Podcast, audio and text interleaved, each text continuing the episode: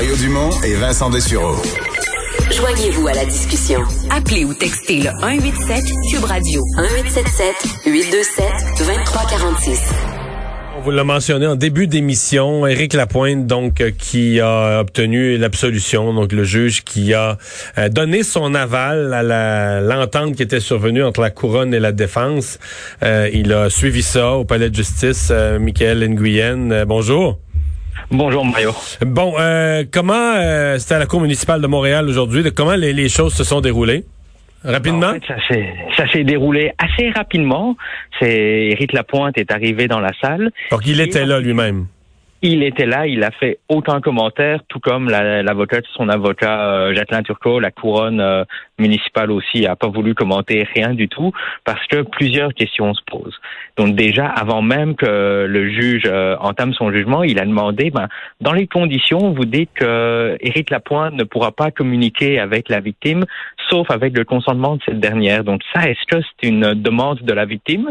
Puis en fait, non. On a appris que non, euh, c'est la couronne qui a décidé comme ça avec la défense. Puis la défense qui dit c'est dans l'intérêt de tout le monde. Puis euh, le juge a voulu faire des vérifications. Est-ce que la victime est informée? Donc la couronne, bien sûr que oui, on a informé la, on a informé la victime.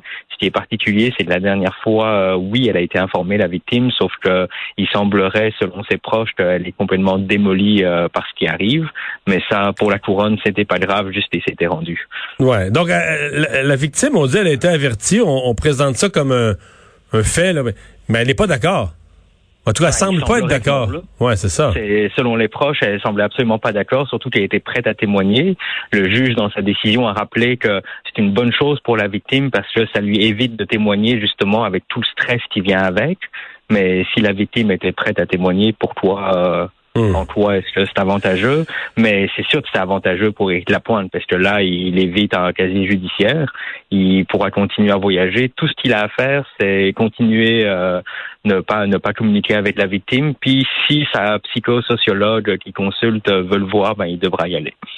OK, c'est même pas c'est pas une thérapie obligatoire imposée. Non, non, c'est euh, lui qui a commencé une thérapie. Il dit que ça va très très bien. Fait que si la psychosociologue euh, décide de le voir, ben il n'aura pas le choix. Mais en même temps, ben voilà. Mais en même temps, les, gens se demandent est-ce qu'il y a une il n'y a pas de sanction dans le sens que c'est l'absolution, il n'y a pas de travaux communautaires, il n'y a pas de dossier criminel, mais il n'y a pas non plus de sanction d'aucune forme, si ce n'est que il a, euh, il, c'est une absolution qui est conditionnelle, il a des conditions à respecter. Oui, exactement? C'est une probation pendant un an. Ça va être de garder la paix, d'avoir une bonne conduite, de pas communiquer avec la victime, sauf si cette dernière le veut, même si elle semble que, il semble que non, et de continuer à voir sa psychosociologue si cette dernière le veut.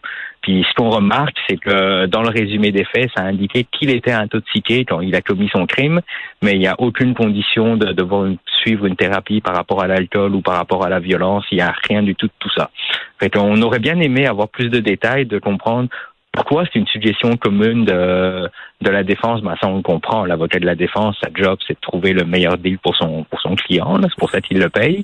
Mais la couronne municipale, ben, elle représente la société. On aurait aimé avoir des réponses, mais euh, elle est partie sans vouloir commenter, sans vouloir dire un seul mot. Dans le cas d'Éric Lapointe, euh, corrige-moi, mais toi qui as suivi tout ça, ni lui, ni son avocat n'ont jamais parlé depuis le début, parce que des fois, des gens disent qu'ils veulent pas parler eux-mêmes, laissent parler leur avocat. Mais dans ce cas-ci, euh, à, à, tous les passages au, à la cour, ils, ont, ils ont jamais parlé aux médias. Ben, il y a eu une seule audience où, euh, quand il était accusé, son avocat était venu dire pour dire que la situation n'était pas facile pour personne et que justement, il cherchait une façon d'éviter un procès, ce qu'il a obtenu. OK. Euh, donc, euh, quand, par exemple, ce matin, dans le journal, des groupes qui représentent des... Ben, qui travaillent dans le domaine de la, de la violence faite aux femmes, etc., disent que leur impression, c'est que Éric Lapointe s'en sort bien, que bon, le message pour la société est peut-être pas pas le bon. Donc, on peut en discuter longtemps, mais elles ont elles ont certainement un point là. Éric Lapointe s'en sort bien. C'est exactement ça. Et ce qui est ce qui est dommage, c'est qu'on a relativement peu d'explications dans, dans tout ce qui a été dit. Éric Lapointe s'est excusé, il a dit qu'il a conscience qu'il a un problème d'alcool, mais mis à part ça, il n'y a pas vraiment de substance. Ça s'est fait très rapidement.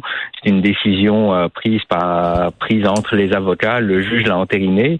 Faut le dire, le juge a quand même pris trois semaines pour y réfléchir, mais il a conclu que c'est une suggestion qui apparaît raisonnable c'est dans l'intérêt véritable d'Éric Lapointe et ce n'est pas contraire à l'intérêt public. Mais ce qu'il faut savoir, c'est que la violence faite aux femmes, elle est décriée par les tribunaux depuis euh, depuis longtemps, mais on voit que les, les sentences, elles augmentent, euh, dans, surtout dans les derniers mois. On voit que les, les juges, ils serrent la vis.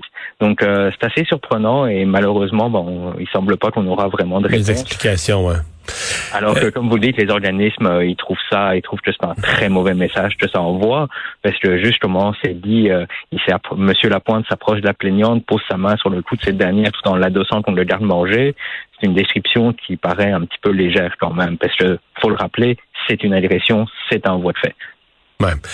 Euh, comment aujourd'hui, peut-être les fois précédentes aussi, mais surtout aujourd'hui, comment euh, se comportait Éric Lapointe? Bon, il parlait pas aux médias, c'est correct, mais est-ce qu'il a, comme aujourd'hui, est-ce qu'il avait l'air euh, content, nerveux, euh, hâte, hâte de, paraître, de, de, partir de là, pas heureux d'être là? Comment il s'est, comment on percevait sa réaction?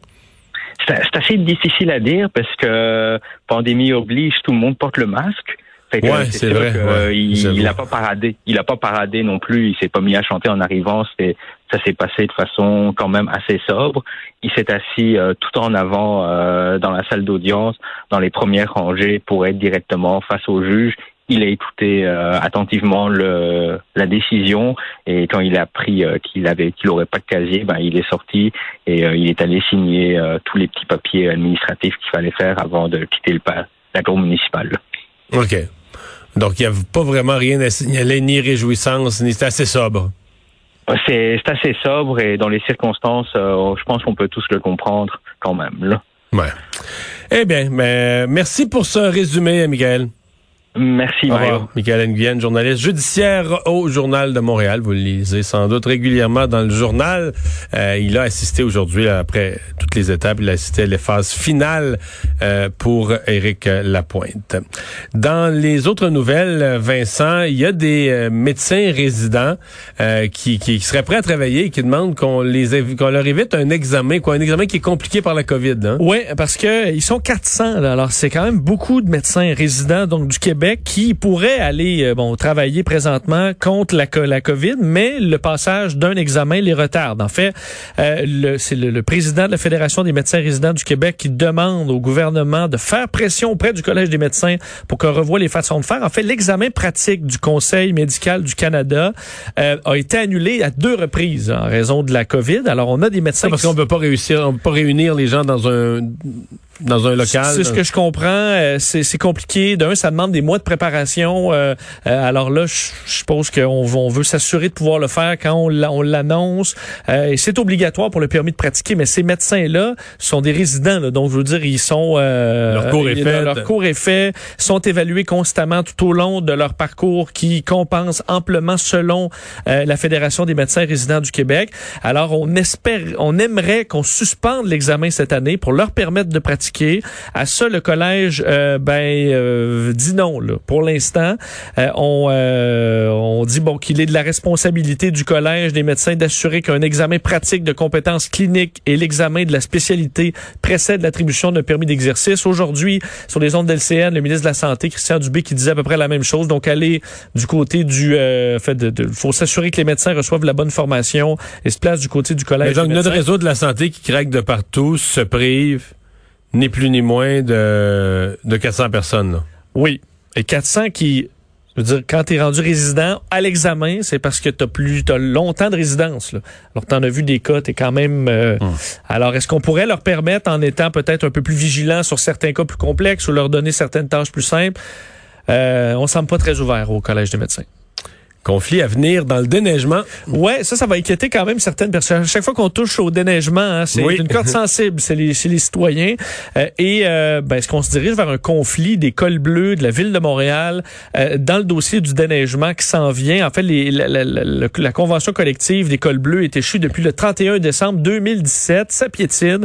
Et dans des messages envoyés aux employés dont TVA Nouvelle a appris l'existence, on dit il est maintenant temps de montrer à la ville de Montréal la légendaire solidarité dont ont toujours fait preuve les cols bleus.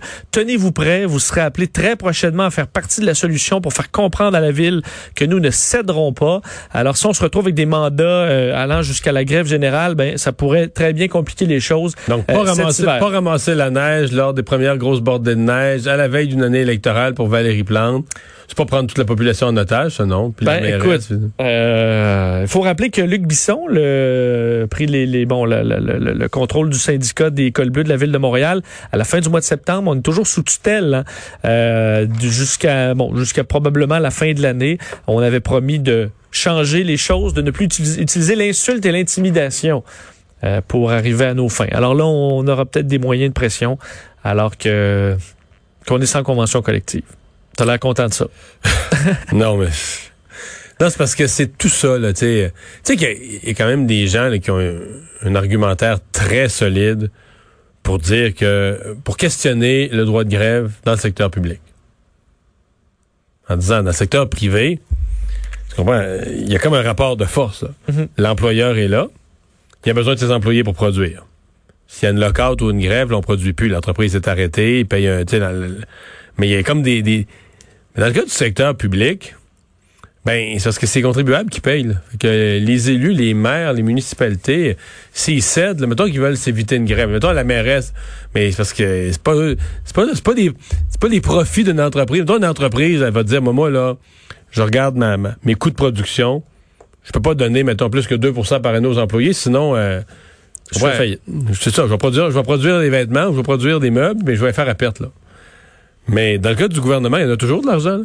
Parce que je veux dire, de l'argent, on le prend dans nos poches. Là. Fait que, Oui. euh, la, la pompe, le, le bout de la pompe est installé dans nos poches. là. Le bout du tuyau de la pompe est installé dans nos poches. Avec quoi, à la limite, tu, tu pompes un peu plus, tu vas en chercher un peu plus. C'est pour ça que la, la- la- façon d'exercer. Bon, puis, tu sais, il fut une époque, Vincent, où les grèves, je sais pas, mais c'est pas sûr des grèves. Ben, souviens-toi, on n'était pas nés ni tout ni tout. Moi, mais des grèves dans le secteur minier parce qu'il y avait des morts. Oui, Quand on faisait la grève, oui. ben oui, les conditions épouvantables, on faisait la grève pour des nombres de morts.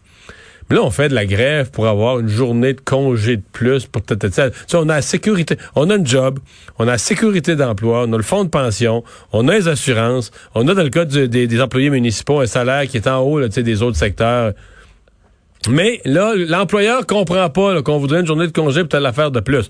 Je dis pas que ça peut pas être demandé dans le cadre d'une négociation. Tu as le droit de faire de Oui. nouvelles demandes, à la limite faire, comme on dit, du give and take, que je te donne, garde, on va faire plus de ceci, puis te donner une journée. de- Mais de faire la grève comme si tu une personne là, qui vit, euh, tu comprends, qui vit des, des conditions effroyables, puis Est-ce que tu penses que dans le contexte de la pandémie, là, avec les pertes d'emplois, les industries qui en arrachent et tout ça, les cols bleus de la ville de Montréal sont, euh, sont à plaindre? Je pense qu'on va se quitter sur cette question-là, Vincent.